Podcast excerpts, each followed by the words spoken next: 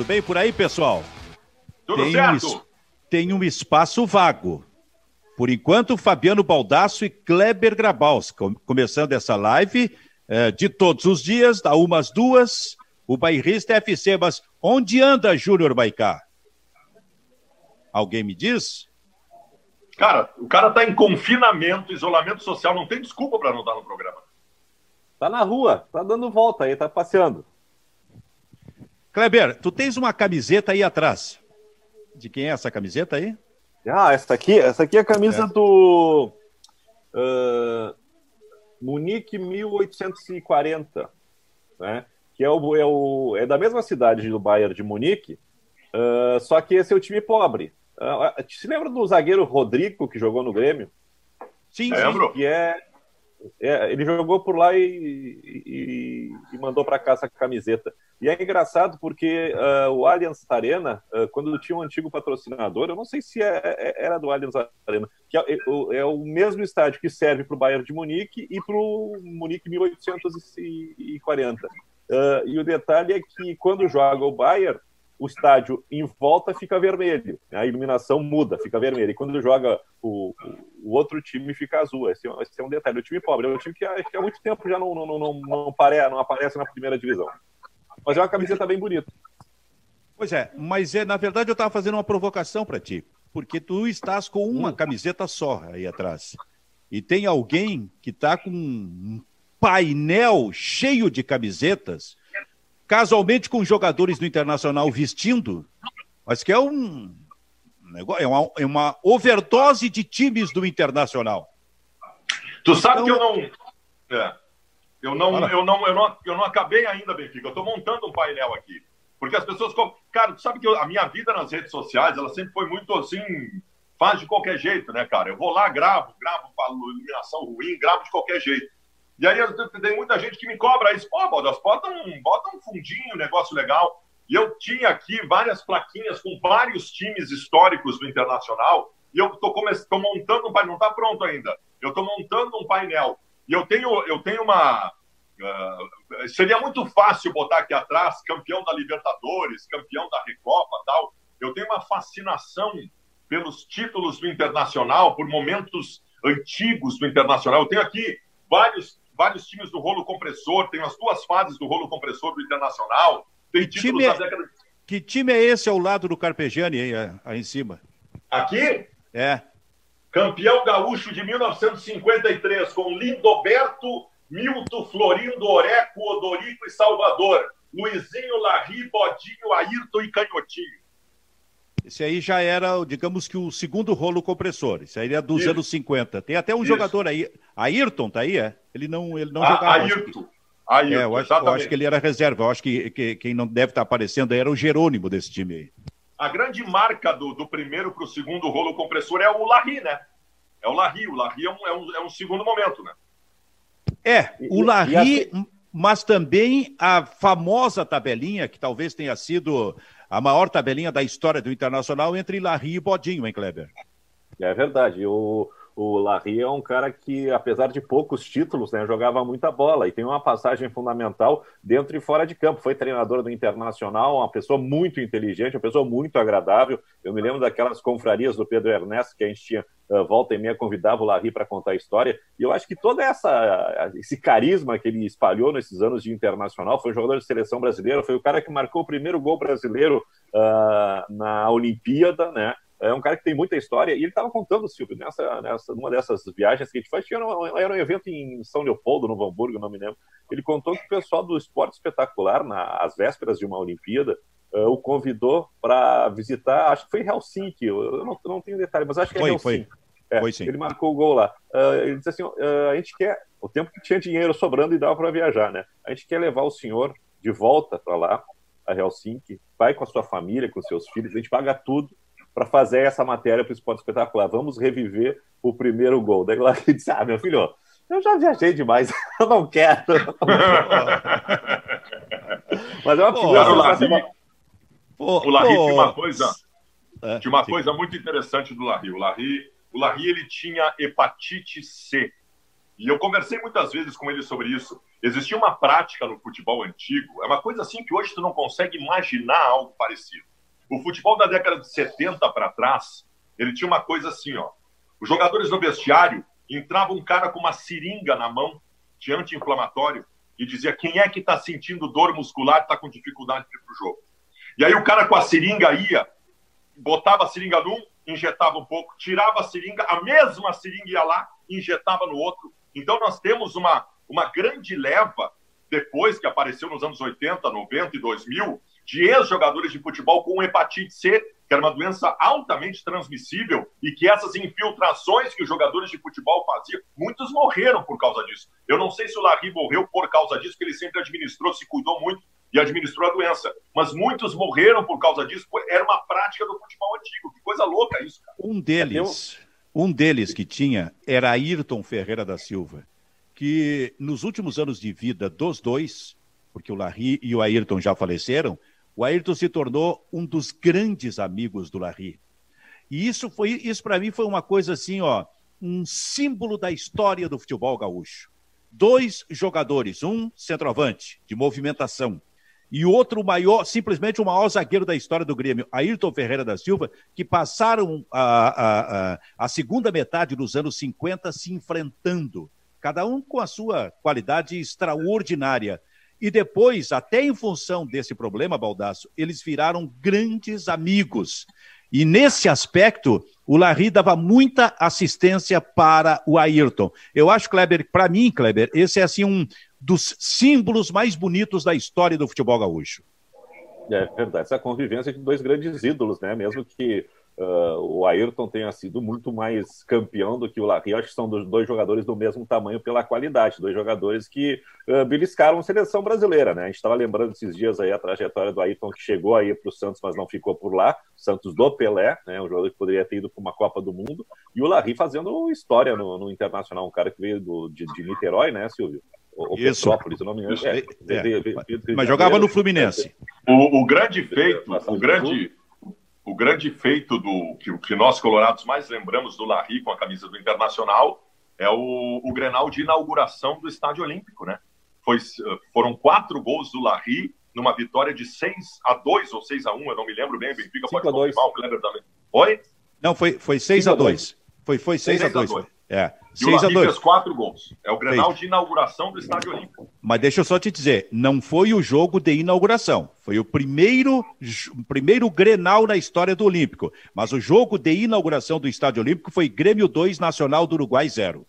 Esse foi o primeiro jogo. Aí foi, foi uma espécie de festival também que teve de jogos, como aconteceu na inauguração do Beira Rio que também teve uma, uh, um festival, e lá no meio desse festival teve o famoso, em 69, o famoso Grenal do 0 a 0 que terminou em pancadaria. Então, na inauguração do Estádio Olímpico, o primeiro jogo foi Grêmio 2, Nacional do Uruguai 0, e durante esse festival teve um Grenal, e aí sim, com o Larry fazendo quatro gols, o Inter ganhou de 6 a 2. Grande Larry, que bom lembrar do Larry. O Larry era uma figura humana maravilhosa, o Kleber faz essa referência, é importante nós lembramos muitas vezes do jogador, do ídolo, do ícone, da lenda que foi o Larry, mas nós tivemos a oportunidade de conviver com ele e era uma figura humana fantástica. Bom, tem um pacotão do Internacional, né, o Silvio e, e Fabiano, desculpe. Né? O Wendel, que para mim é uma surpresa a permanência dele por mais uma temporada, e depois a gente até pode analisar os fatores que fazem com que o Internacional coloque o Wendel para mais uma temporada. O Lindoso tem prorrogação de contrato também, e o Galhardo estava, acho que, emprestado, né? Então, esses são os três jogadores que o Internacional uh, encaminha a permanência por mais uma temporada. Nunca se sabe quando é que vai começar, nem quando vai terminar o Campeonato Brasileiro, então talvez para não ter nenhuma surpresa, o Internacional já trata de algumas renovações. Eu acho que o Wendel está nesse pacotão aí. Tu matou todas, Kleber. Tu matou todas. Ontem houve uma. Quando surgiu a informação do encaminhamento da renovação do Wendel, algumas pessoas se insurgiram contra, uh, dizendo que, porra, o Wendel. Tá... Primeiro, o seguinte: primeira coisa, a gente não pode ter pré-conceito em relação a jogadores de futebol. A temporada do Wendel em 2019 foi ruim, foi ruim, ele foi mal. Mas em 2020, sempre que ele apareceu, ele apareceu bem. Apareceu bem no mesmo nível que o Moisés, que é hoje o titular da função. Outra coisa, o Moisés tomou quatro jogos de suspensão da Comebol. O Wendel vai ser titular do Inter nos quatro próximos jogos. O que, que eu estou querendo dizer? o Ender, renovar com o Wendel por mais um ano é correto, é correto. O Internacional está fazendo um processo nesse momento, Kleber e Benfica, que é o seguinte: todos os jogadores que têm contrato até dezembro, o Inter está prorrogando esses contratos. Porque ninguém sabe, o Kleber colocou bem, ninguém sabe quando vai terminar essa temporada. A única certeza que se tem é que essa temporada não encerra em 2020. Ela vai entrar em 2021. Então, todos os jogadores que têm contrato até 31 de dezembro, o Inter está prorrogando. Como não tem como fazer uma prorrogação por três meses, o Inter está prorrogando por mais um ano. Está fazendo isso com todo mundo. E o Wendel é um deles. E o Wendel é um jogador importante nesse momento para o Inter. Muito bem, esse é o Bairrista FC, parceria Grupo Bairrista e RDC TV. Na RDC TV, nos canais 24 e 524 da NET Claro. E também nas plataformas digitais do Bairrista e da própria RDC TV.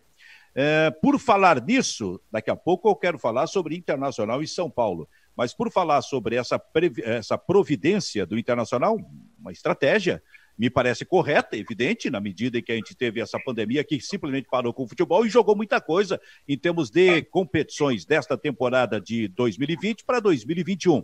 Mas, uh, além disto, e aí pelo lado do Grêmio, o Everton Kleber, eh, cada vez se fortalece mais a ideia de uma possibilidade de, nesta semana, chegar a proposta do Napoli que estaria, pelas últimas informações, admitindo chegar até a 27 milhões de euros para levar o Everton do Grêmio. Hoje pela manhã eu ouvi uma informação na Gaúcha de que o presidente Romildo Bozan, uh, ele, ele, eh, digamos que confirma a informação abre o jogo confirmando a informação do interesse do Napoli, com o que eu chego à conclusão de que o Napoli deve ter feito algum contato com a direção do Grêmio e que o Grêmio está pedindo 30 milhões de euros. Aí nós teríamos uma diferença de 3 milhões de euros. Eu não sei se vai fechar dos 30, hein? Ainda mais que esse problema é, da, da, da Covid-19, da pandemia que para o futebol e evidentemente que impacta os clubes brasileiros, também impacta os clubes da Europa. E o Napoli não é dos maiores, é um intermediário a despeito da boa qualidade como time de futebol. Então, não sei se vai chegar a 30 milhões e se isso aí não vai estabelecer um certo conflito nesta possibilidade da saída do Everton para o Napoli, hein, Kleber? Deixa eu juntar os pedacinhos da, das informações que eu tenho aqui, Silvio. O seguinte, a informação que eu tenho é que o presidente Romildo Bolzan realmente foi procurado pela, pelos representantes do Napoli e autorizou o clube italiano a conversar com o Everton. Né? Aí houve a conversa com o Everton e o que, que aconteceu? Na semana passada, o Carlos Alberto Soares, que é o pai do Everton, uh, deu uma entrevista e disse realmente meu filho foi procurado e um projeto foi apresentado a ele. E o Napoli ficou meio mordido com isso pra, pelo vazamento da informação. Realmente tem uma negociação em andamento, né? Uh, e o presidente Romildo, ele uh, tá aí, não, ele não quer 17, ele quer. Ele tá, tá colocando 30 milhões para tentar ganhar 25, né? 25, o que vier acima de 25 é, é um baita lucro para o Grêmio. E a respeito do tamanho do Napoli, o Napoli é um time em ascensão, é um time que, que cresce, é, mas que não é rico, não é rico. Uh, mas tem uma notícia aí que o Carlo Ancelotti pode salvar o Grêmio porque o Ancelotti, que treinou o Napoli, está treinando o Everton, lá da Inglaterra, um time que também tem interesse no Everton. E o Ancelotti pediu a contratação do brasileiro Alain, que jogou na seleção brasileira e que está no Napoli. Com o dinheiro da venda do Alain, talvez o Napoli tenha uh, estofo, né, para bancar alguma concorrência e pagar aquilo que o Grêmio quer. Então, são uh, as, os pedaços de informação que eu tenho para construir o panorama do, do Everton. Mas, sem dúvida nenhuma, uh, o Grêmio está consciente de que a saída do Everton vai acontecer né, e talvez seja a, a solução financeira para o Grêmio atravessar o período de pandemia e recuperar o equilíbrio financeiro que vinha conquistando nas últimas temporadas. 25 milhões de euros, 25 milhões de euros são 150 milhões de reais. A folha de pagamento do Grêmio hoje gira em torno de 14 milhões de reais. 25 milhões de euros paga quase o ano todo do futebol do Grêmio. Se o Grêmio conseguir esse valor, o Grêmio estará fazendo uma. Diante das circunstâncias, da parada, da crise do futebol mundial, o Grêmio estará fazendo um dos melhores negócios que o futebol brasileiro já fez. Se vender por 25 milhões de euros, o Grêmio estará fazendo um dos maiores negócios que o futebol brasileiro já fez. É, se, se, é, 25 milhões de euros dá até um pouco mais de 150, né? Porque é 6,14, se não me engano, chega aí aos é, 160 milhões de euros. Agora, para o Grêmio é 50%, né? O Grêmio seria metade. 80 ah, é milhões, 80 milhões de reais, no caso. Mas, de qualquer maneira, na situação atual, na situação atual, Kleber, é um baita do dinheiro, porque é, qualquer negociação, acredito eu, inclusive no futebol mundial, né? Porque em seguida abre a, a, a janela para o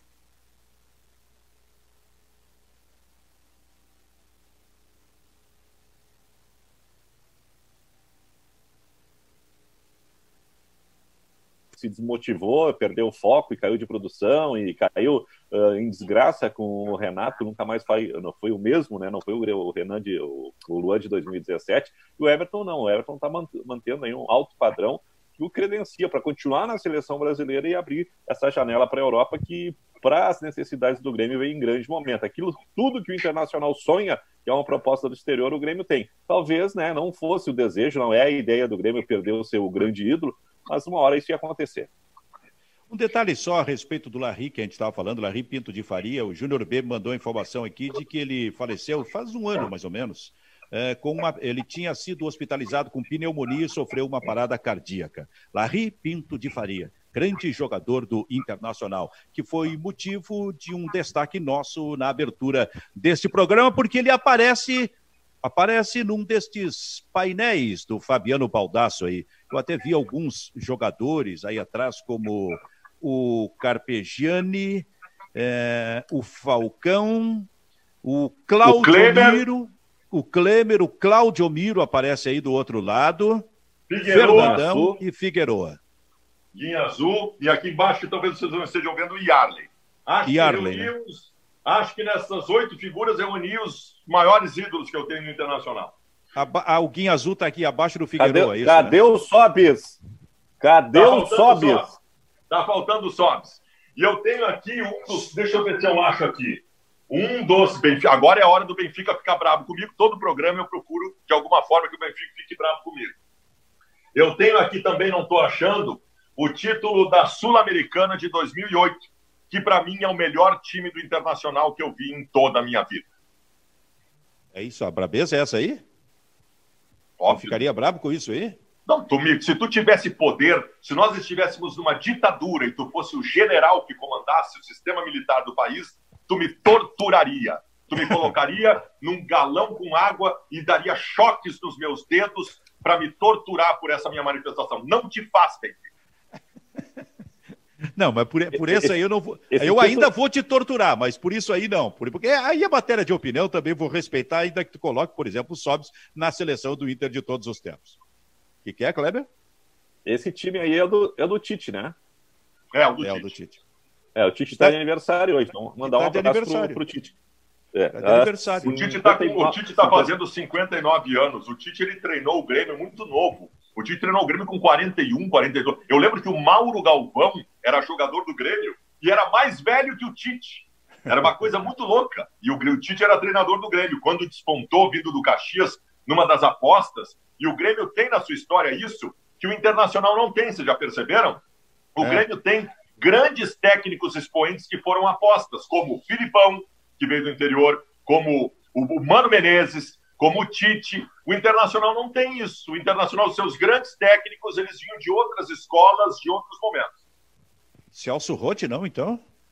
Não, o Celso Rotti, é que assim, ó, tu elogiar o Celso Estou aqui para provocar. Hoje, o Celso Rotti, tu elogiar ele hoje, tu corre o risco de ser linchado pela torcida do Inter. Agora, eu não posso tirar do Celso Rotti o mérito por aquele grande time de gurizada dele de 97, quando ele veio para o Internacional, do interior, e não posso tirar do Celso Rotti, eu tive imensas discussões nesse último mês em relação a isso, o mérito do título da Libertadores de 2010. Não fosse o Celso Rotti, o Inter não teria ganho aquela Libertadores, porque o trabalho do senhor Jorge Fossati, embora tivesse levado o Inter às semifinais, era um trabalho péssimo. O trabalho do senhor Jorge Fossati deixava o Tyson no banco de reservas, ele fazia o Internacional um time com três zagueiros e alas sendo que os alas eram o Ney e o Kleber, que não tinham intensidade alguma, e ainda botava dois meias armadores, que eram o Andrezinho e o D'Alessandro. Então,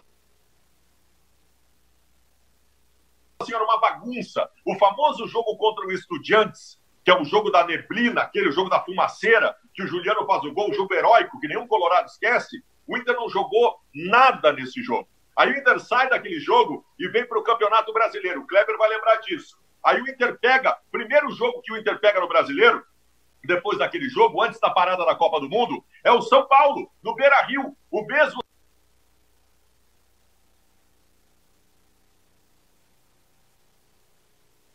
São Paulo que o Inter ia pegar na Libertadores. E o Inter perde de 2 a 0 para o São Paulo, tomando um vareio. Um vareio. O trabalho, a preparação física do time do Possat era um horror. Então, assim, ó, um dos grandes méritos para mim de Fernando Carvalho, como no caso, nesse momento, ele não era presidente, ele era vice de futebol, foi ter tido o discernimento naquele momento de arriscar a saída de um treinador que tinha levado o Inter às semifinais trazer o Celso Rotti e ganhar a Libertadores da América por causa do Celso Rotti, senão não teria ganho. Eu, eu falei do Celso Rotti porque tu listou vários técnicos eh, que saíram do interior para treinar o Grêmio, né? E é que o Celso Rotti também saiu do interior. Ele também veio de Caxias do Sul. A propósito, eu estou lembrando que ele chegou, tem até uma foto disso de uma, uma foto do, do, time do Juventude quando o Celso Rotti era preparador físico. Eu tenho uma fotografia disso. Porque quando ele chegou para o Grêmio em 87, junto com o Luiz Felipe, os dois trabalhavam no Juventude. O Luiz Felipe, técnico, e o Celso Rotti, preparador físico. Foi assim que ele chegou ao futebol de Porto Alegre. E depois se transformou num técnico. E dez anos depois estava treinando esse belo time realmente que ele montou no Internacional em 1997. O time de 97 Esse do time Internacional. De 97 aí a gente. Fala, Kleber. Fala, Kleber. Uh, a gente faz muita referência à qualidade do Christian numa, no ano de afirmação, é o ano que o Christian deixa de ser promessa e vira uma realidade no Internacional. Tem o U Fabiano, né, caindo nas graças da torcida por ter feito o gol do título do Galchão e depois sendo o herói daquele 5 a 2 Mas tem um jogador que talvez, uh, dois jogadores que não são muito badalados, né, o Fernando, né, que era o, o volante do time, mas para mim o cara que fazia diferença na movimentação do jogo do Internacional era o Sandoval pela grande temporada. Só que o Internacional era um, era um clube todo atrapalhado, não pagava salário, e aí deixou o Sandoval escapar, era um jogador emprestado pelo São Paulo, né? Aí fez uma grande temporada, no ano seguinte o Internacional se amarrou, não renovou com o Sandoval, trouxe do Atlético Paranaense um jogador chamado Luiz Carlos, foi uma gloriosa decepção, e o Sandoval no Curitiba em 98 fez outra grande campanha. O Sandoval é um jogador que o Internacional deixou escapar e, e fez muito mal para a sequência do trabalho do Inter. Me ajuda aí, Kleber Grabalska, o time do Internacional do Celso Rotti. André, o goleiro, na lateral direita, o Enciso improvisado. Os zagueiros eram Marcão e Regis, porque o Gamarra tinha ido embora no meio do ano. Na lateral esquerda, Luciano, que era um jogador que tinha vindo do Caxias. No meio-campo, Anderson, o Anderson Papoula, que depois a gente pode até contar a história. O Fernando. Aí tinha o Sandoval, e a outra função era sempre uma dúvida: ou Marcelo ou Arilson. Jogava um ou outro. E na frente o Fabiano e o Christian. Esse era o bom time do Inter, que chegou ao quadrangular final do Campeonato Brasileiro daquele ano, só com menino, com base de menino, e, e, com prejuízo de arbitragem não conseguiu avançar, mas era um dos candidatos ao título brasileiro daquele ano. Exatamente. E houve um momento em que o Marcelo levou vantagem nessa disputa com o Arilson. Isso. O Arilson ficava no banco. E aí eu tô lembrando, Kleber, do seguinte: o Arilson jogou no grande time do, do Grêmio como um dos destaques em 1995. Aí, em 96, inclusive o Emerson estava machucado em 95, em 96 o Arilson saiu, né, para jogar na Alemanha. Foi quando o Emerson entrou no time do Grêmio.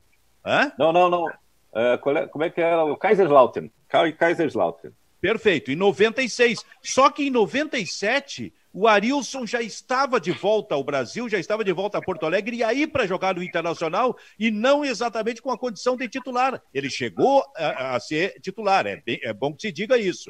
Mas em muitos momentos, ele ficou na reserva exatamente por o Marcelo. Olha só o que aconteceu na carreira do Arilson, né? Que era um baita de um jogador, que se um jogador que jogou tudo aquilo em 1995 era para ter che chegado ao ano 2000, eh, 2002, eh, por exemplo, digamos, cinco, sete anos depois, jogando em alto nível como titular em qualquer time. Ele foi à seleção brasileira, Benfica. Foi à é? seleção brasileira e ele teve uma confusão que ele fugiu da seleção, não quis disputar o campeonato, não lembro direito, e ele se queimou ele na seleção na reserva, brasileira. Né? É.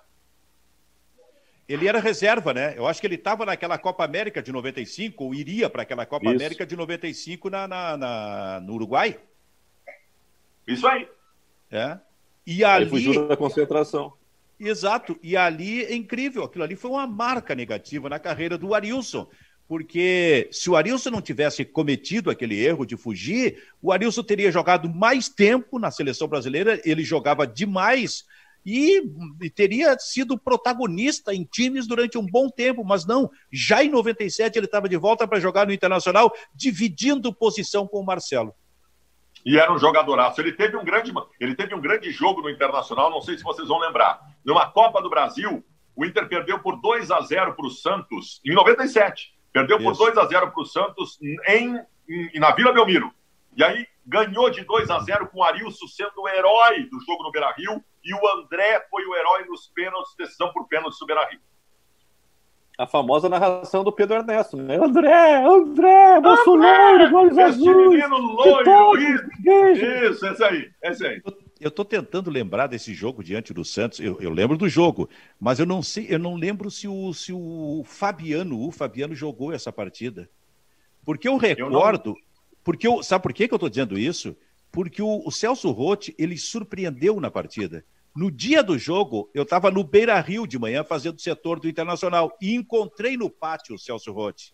E ele disse assim: todo mundo especulando sobre o time, o Arilson no meio-campo, alguma coisa assim. E ele disse: Ó, oh, vou surpreender no jogo de hoje. Ele só me disse isso. Eu vou surpreender no jogo de hoje. E aí a gente começou a trabalhar o que, que ele pode surpreender. Eu não recordo se eu cheguei a falar na possibilidade do Arilson ser o jogador mais adiantado pelo lado, porque ele vinha se movimentando pelo meio, mas ele foi um atacante na partida. E aí marcando, foi aí a surpresa do Celso Rotti, e marcando dois gols realmente para o Internacional, que ao ganhar de 2 a 0 levou a decisão para os pênaltis. Daquelas curiosidades daquele time do Inter, o reserva do Fabiano em 1997 era o Sandro Sotili que hoje virou um fenômeno de redes sociais. E o Santos Sotile é que aparecia quando o Fabiano não podia jogar. O Fabiano, cara, o Fabiano assim, ó. O Fabiano, eu, eu convivi muito tempo com ele agora. Aliás, é um baita profissional, baita profissional, um cara fantástico. O Fabiano, ele era um fenômeno de força física e qualidade como ponteiro direito. Uma das últimas levas de ponteiros direitos no futebol brasileiro. O Fabiano era uma fortaleza física. Só que o Fabiano tinha muitos problemas com lesão. Para tu teres uma ideia, o Fabiano é um cara hoje que caminha mancando, cara. Ele caminha mancando, ele tem, ele teve, já operou ano passado, ele operou o joelho de novo, ele carregou da carreira de jogador, sério, ele perdeu toda a cartilagem, perdeu, ele tem, carregou sérios problemas no joelho. Não fosse isso, o Fabiano teria seguido adiante porque era um jogador fenomenal. Impressionante, né? A, a medicina evoluiu muito, né? Fosse hoje, ele não caminharia, não estaria caminhando mancando. Os problemas dele foram lá, no final dos é. anos 90, e de lá para cá evoluiu bastante a medicina. É isso aí. Mas para quem é jogava naquela época, o reflexo veio até hoje. Fala, Kleber. O time do Inter naquele jogo com o Santos, 3 de abril de 97. Os gols foram de quem? Os gols. Agora apagou bem feito para mim, né? Bem feito. Os dois, é... os dois gols do Arilson, né? Deixa eu ver se eu acho aqui.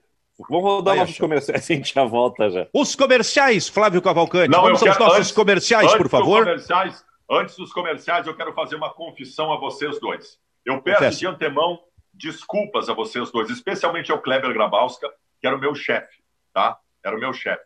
Eu tinha recém entrado na Rádio Gaúcha em 1997, como profissional isento, tá? Que exigia o meu chefe Kleber Grabowska. E eu preciso confessar para vocês que eu fui neste jogo no Beira Rio como torcedor, já trabalhando na Rádio Gaúcha. Ah. Peço 20, 23 anos depois, eu peço desculpas ao Kleber Graval.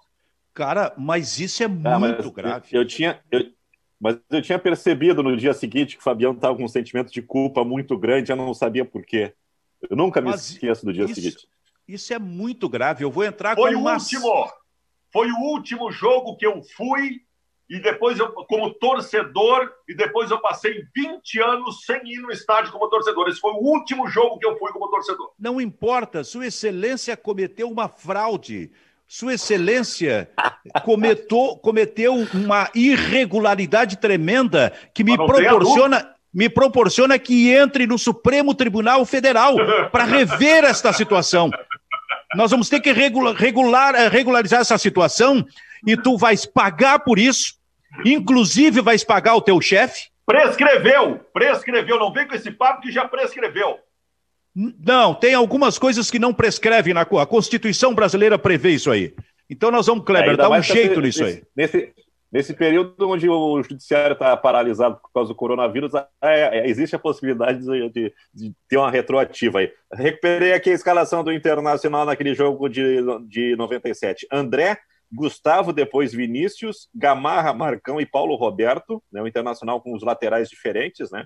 Uh, o meio campo com Fernando Anderson, Enciso, depois Alberto e Arilson, Fabiano e Luiz Gustavo, depois o Washington não jogou o Christian. Só para recuperar. O Isso Christian é não jogou. de 97. No meio do ano, o Gamarra vai embora. O Gamarra ganha o Campeonato Gaúcho pelo Internacional naquele golaço do Fabiano contra o Grêmio, no, do, do Grêmio do Evaristo Macedo, dentro do estádio Beira-Rio. O Inter ganha o Campeonato Gaúcho e vai embora o Gamarra. E é a dupla de zaga a partir de então é Marcão e Regis.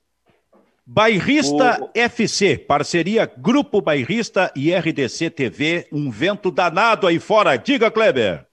O, o Júnior B recuperou duas imagens importantes aí, Silvio. A gente estava falando de Tite e Celso Rotti, quando quiser chamar. Só observa essas figuras que ele buscou aí no arquivo. Pode ir colocando para a gente aí, então, para a gente ver, então, em seguida, uh, nessa nossa transmissão, as duas imagens. Do Tite e do Celso Rotti, é isso?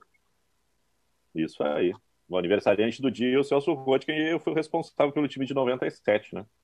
Sabe que eu tenho curiosidade em relação a essas imagens aí, o que, o que vai ser, né? A gente vai ver daqui tu a pouquinho, viu, Baldassio? Tu sabe, Benfica, que a minha primeira pergunta como repórter na minha vida, escalado por Kleber Grabowska pela primeira vez como setorista de um time, o Kleber me escalou para cobrir o Inter numa tarde, era o Celso Rotti técnico. Em 97, eu fiz a minha... Deixa eu, só, meu... deixa eu só te dizer que uma das imagens aparece ali agora.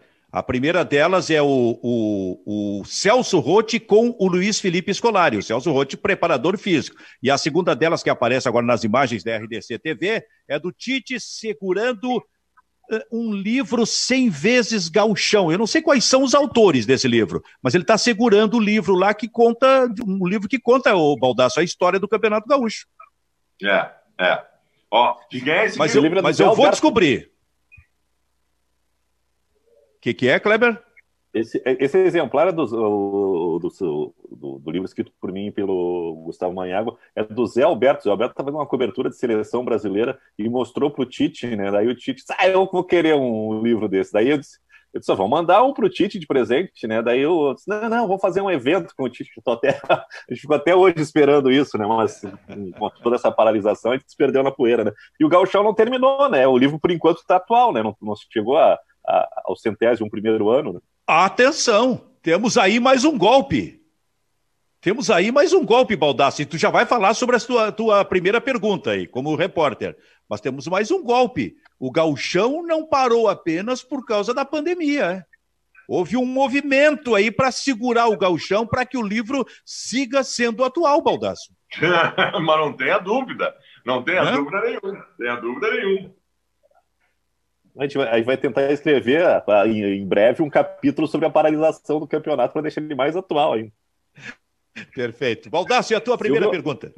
A minha primeira pergunta como repórter na minha vida foi em 97. O Celso Rotti era técnico do Inter. O Kleber Grabowska me escalou para fazer o setor do Inter. Eu, nervosíssimo, pensei, porra, não posso passar vergonha, né? Então eu preparei a primeira pergunta.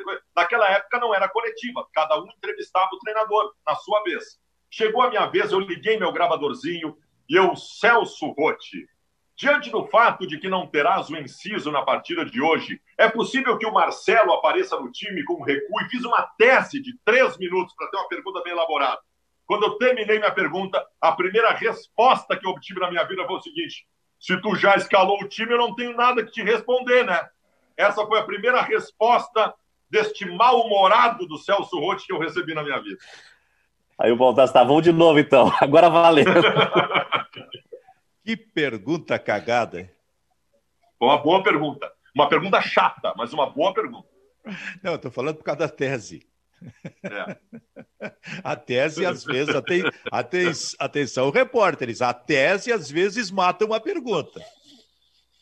Às e aí é o seguinte, é? quando tu está começando como repórter, a grande, o que, que é a grande cagada de quem está começando como repórter? Só te preocupa com a tua pergunta. Se o cara responder qualquer coisa, tu só está só tá na tua cabeça com a tua pergunta seguinte que tu já decorou.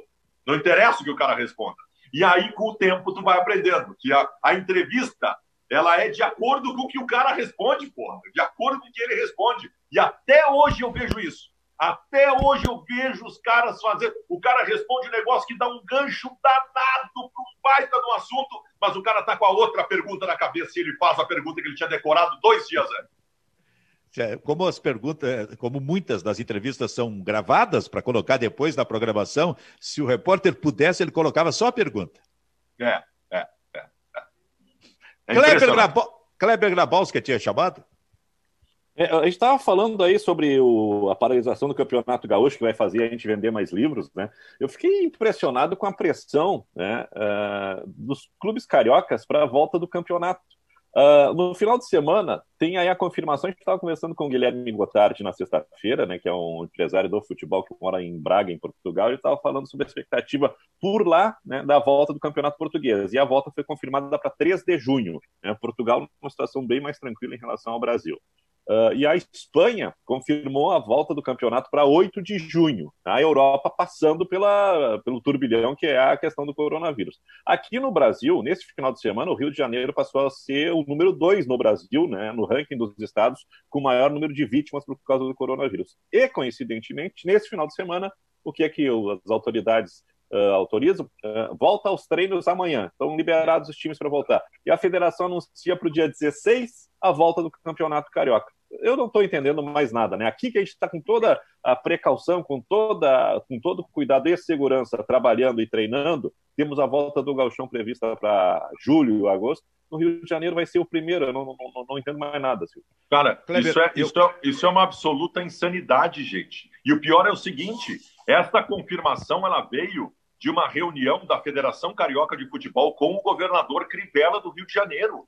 Vem cá. Pre prefeito, isso prefeito só... Crivella.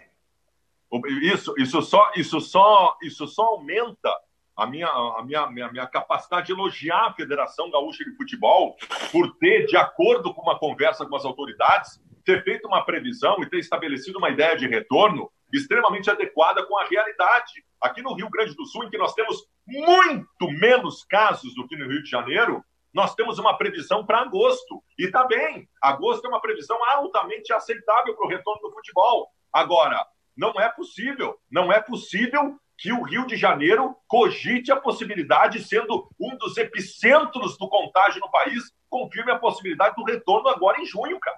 Pode ter certeza que nós estamos certos. E errado está o Rio de Janeiro. E os dirigentes do Flamengo e do Vasco foram se reunir com o prefeito Crivella. E aí obtiveram o, o, o, o ok do prefeito para começar, para recomeçar com o futebol, se não me engano, no dia 14 de junho. Quer dizer, isso é daqui a 30 dias aí.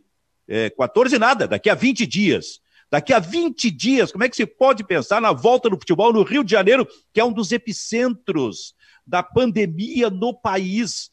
Ah, cara, é de uma irresponsabilidade tamanha e que só aumenta a partir do, do, do momento em que o Flamengo está fazendo o que quer lá no Rio de Janeiro. Não apenas apenas voltando a trabalhar, como treinar com bola, desafiando toda e qualquer orientação da ciência, orientação médica, sem que seja chamado a atenção, muito menos punido por isso lá no Rio de Janeiro. Olha, é, é, de uma irresponsabilidade, Kleber, tremenda. Daqui a 20 dias, imagina, quando a coisa vai estar mais forte ainda, nós teremos futebol no Rio de Janeiro.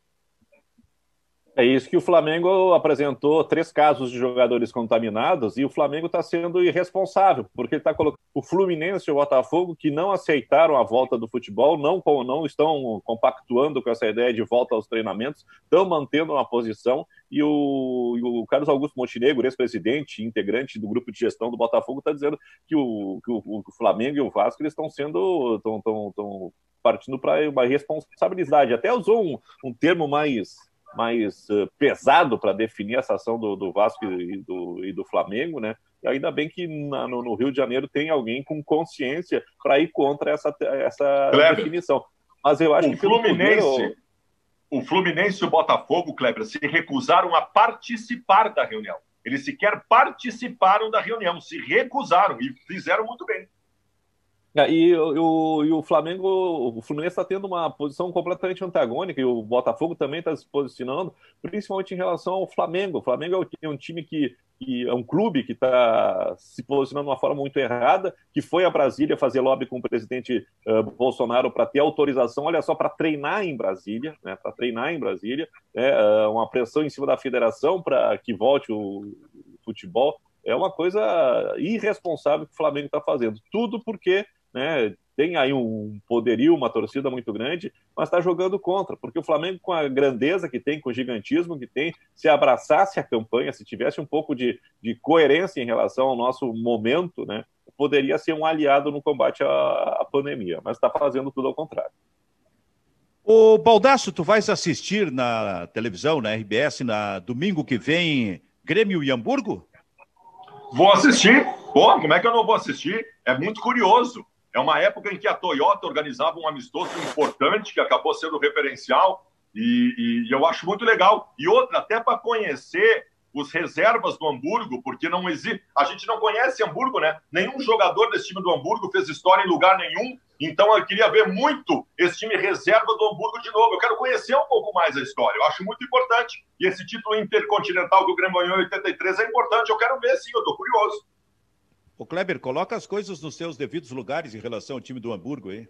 É, esse time do Hamburgo, esses reservas do Hamburgo, como diz o Fabião, devem ser muito bons, né? Porque eles conseguiram eliminar ou ser campeão da Champions em cima da Juventus do Platini, né? Então não tem essa história de, de Juventus, uh, de, de, time reserva. Tem durante muito tempo, né, uma depreciação do time do Hamburgo. Disseram que o Hamburgo só foi para a final porque a, Ju, a, Juventus não quis jogar a decisão. Não, o Hamburgo conquistou a vaga dentro de campo. Só que não era um time brilhante, né, Silvio? A gente estava falando semana passada sobre a questão tática, né? O futebol jogado aqui era muito parecido com o futebol jogado lá e talvez uh, os times mais ricos, e naquela época o futebol Uh, tinha a riqueza concentrada na, na Itália, que começava a abrir fronteiras e possibilitar que seus clubes contratassem mais do que dois estrangeiros. Né? Daí a gente vê a, a Inter de Milão uh, contratando os alemães, uh, o Napoli contratando Maradona, careca, alemão, o Milan contratando os holandeses. Então, o, o, o futebol italiano era mais rico, né? mas o futebol alemão sempre foi pragmático. E na base de um time forte, um time uh, disciplinar, uh, disciplinado taticamente, o Hamburgo superou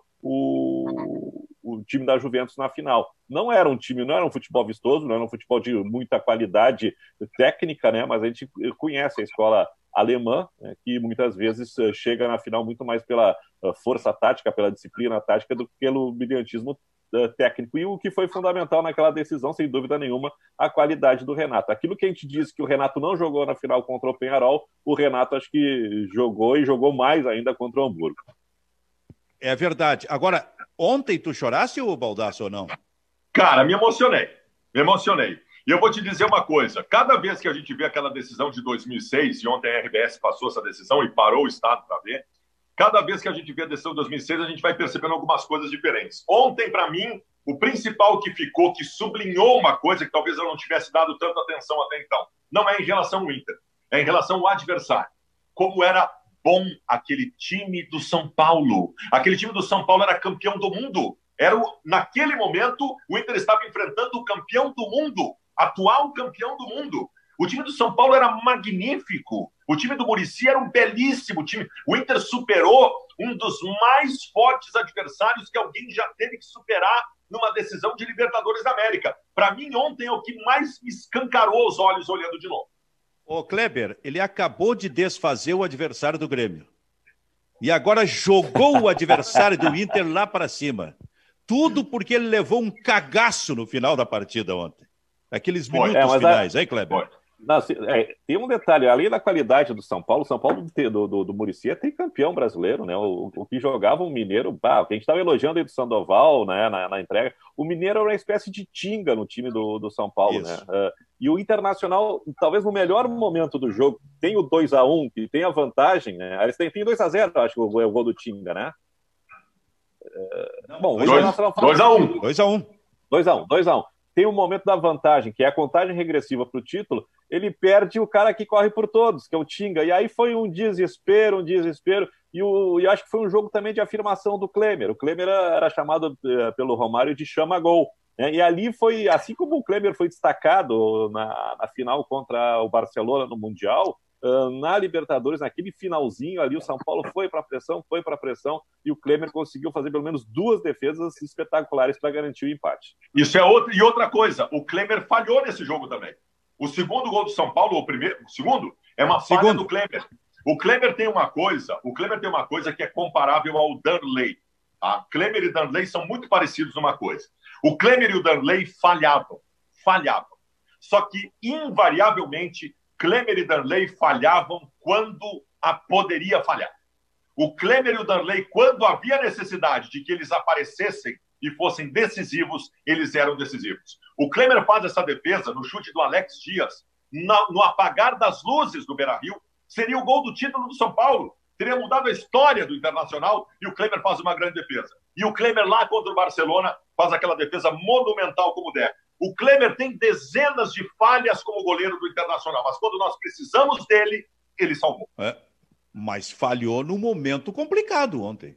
ontem. Não, até, lá até 2000, sim. Lá em 2006, proporcionou o segundo gol, gol de empate do São Paulo. Mas no mesmo jogo, ele salva quando seria o gol da vitória sim. Sim, isso precisa ser valorizado, porque ele foi, ele salvou na decisão contra o São Paulo, como salvou exatamente contra diante do time do, uh, do Barcelona na decisão do Mundial. Mas aquele momento da falha dele, assim como tinha falhado o Rogério Ceni, né? Nossa, o São Paulo empatou sim. e foi uma coisa muito louca, porque daqui a pouco a gente viu assim o, o, o, o Rafael Sobis jovem, jogando muito, saindo para ser substituído pelo Edgley.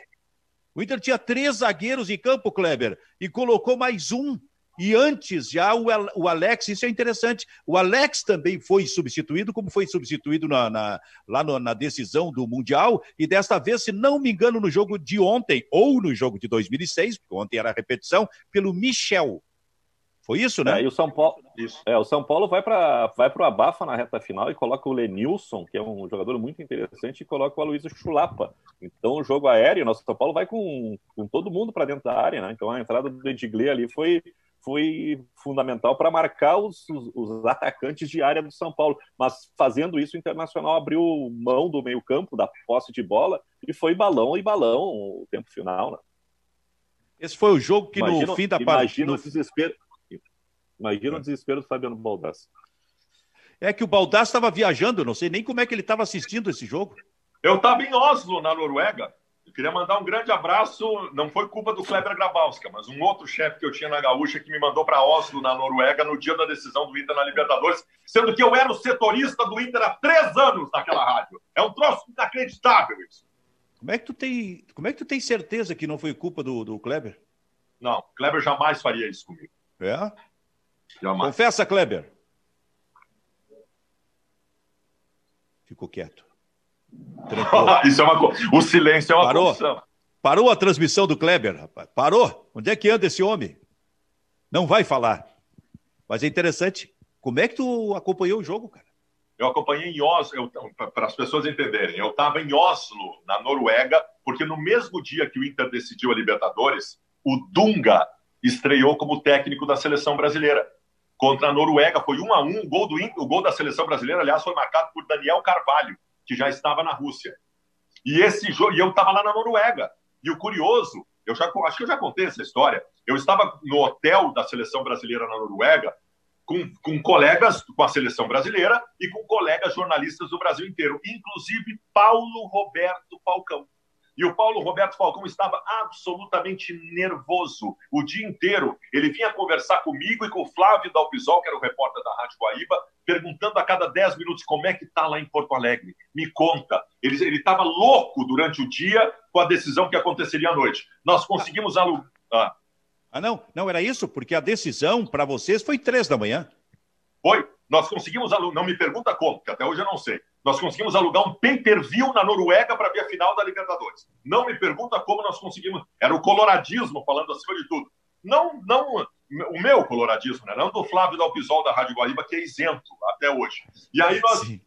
É. E aí nós vimos juntos, eu e o Flávio Dalpisol, a decisão da Libertadores da América no quarto do hotel dele. Era três, quatro da manhã, o Inter campeão da Libertadores. Nos abraçamos, ele como profissional, feliz pelo futebol gaúcho, e eu como colorado, nós abraçamos, nos beijávamos, rolávamos no chão, era uma loucura. que história, mais um isento e o outro é, declaradamente colorado, que era tu. Exatamente. É, é, esse jogo aí foi o jogo em que, terminada a partida, o Casagrande invadiu a cabine da Gaúcha para bater no Pedro Ernesto. Sabia que loucura disso? essa, essa história é maravilhosa. Tinha surgido uma confusão, mas na verdade era é, o problema parece que era com o Haroldo, Haroldo de Souza, que narrava pela Guaíba. E eu não sei se o Haroldo criticou o Casagrande, alguma coisa assim, e o Casagrande foi tirar, é, é, foi esclarecer a situação, mas muito brabo, e aí entrou na cabine errada e entrou na cabine da Gaúcha. E eu estava atrás do Pedro, o Pedro não viu o Casagrande, porque o Pedro estava olhando a festa no Internacional e relatando dentro do campo. Ao lado do Pedro, o Rui Carlos Osterman. E o Casagrande entrou e falava do Pedro e coisa, e daqui a pouco eu estou discutindo com o Casagrande, defendendo o Pedro Ernesto. Quer dizer, eu impedi e, o, Pedro. Não tinha nada a ver com a história. Impedi o Pedro Ernesto de apanhar. E o e Casagrande a... é grande. É grande, mas até hoje o Pedro Ernesto não me agradeceu por isso, que ele ia apanhar do Casagrande, não fosse eu.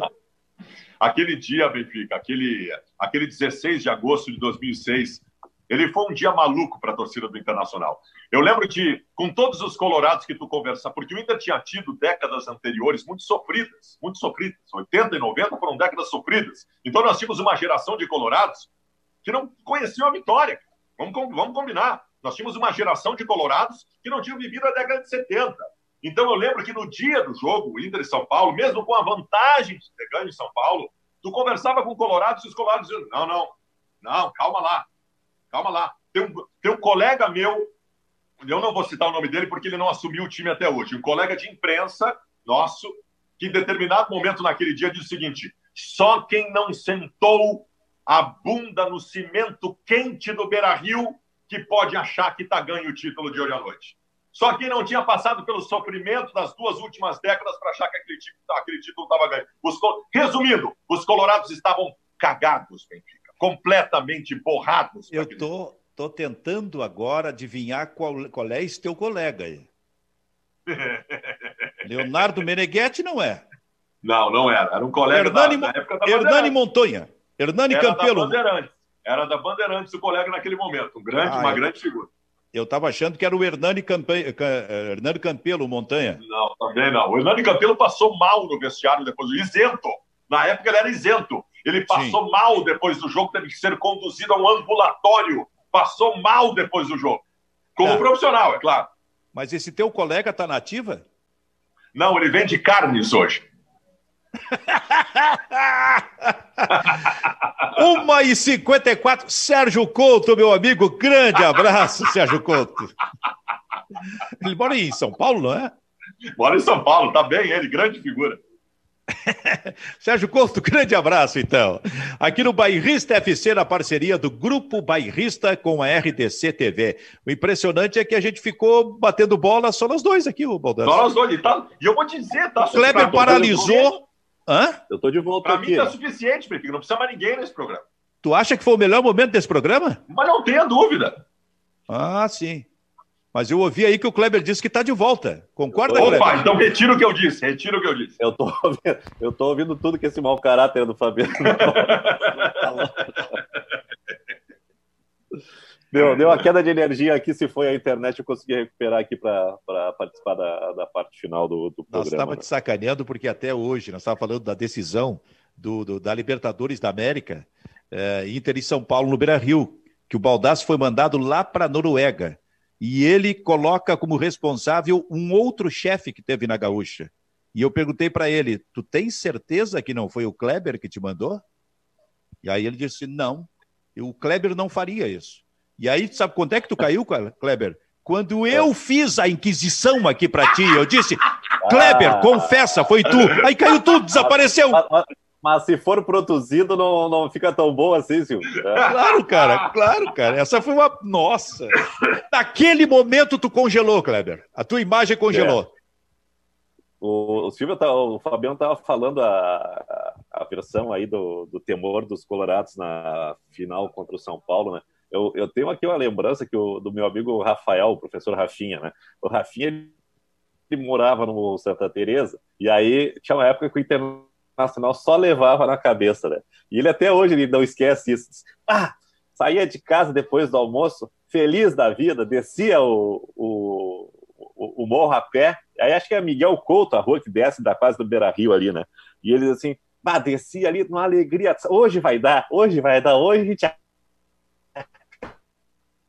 e não dava. Eu acho que foi isso. O Kleber congelou essa, de novo. essa tiriça ah. cheia de cerveja. tá certo. Bom, chegamos ao tu final do programa. Esses, esses colorados lá. da minha geração, Benfica, ontem, tá, colorados de 40 anos de idade, eles pegaram as, as décadas de 80 e 90, que foram horrorosas. Aí ontem um deles colocou no Twitter o seguinte: que domingo maravilhoso para estar tá vendo o Inter perder para o Botafogo de 1 a 0 no Beira Rio. Era mais ou menos o que acontecia nas décadas de 80 e 90. Kleber Grabowska, Fabiano Baldassi, o Bairrista FC, que fica por aqui para voltar amanhã. Tchau, tchau aí para todo mundo.